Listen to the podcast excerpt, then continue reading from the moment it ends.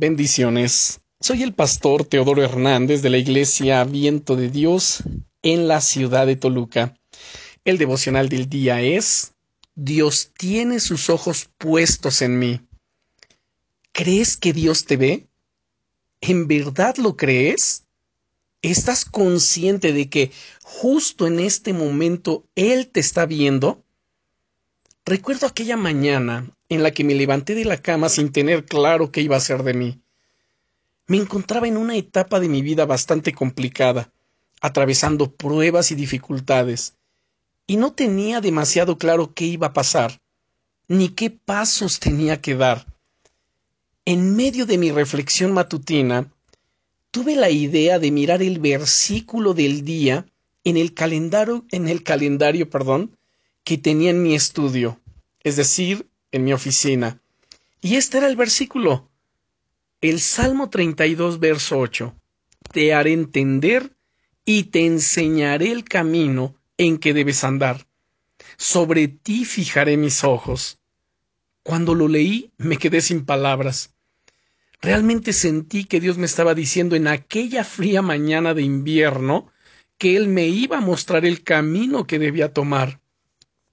Pero lo que más me impactó fue el pensar que Dios tuviese sus ojos puestos en mí. No era un desconocido para Él, ni se había olvidado de mí. Él sabía perfectamente dónde me encontraba y ya tenía preparado un plan para ayudarme a salir de esta situación. ¡Wow!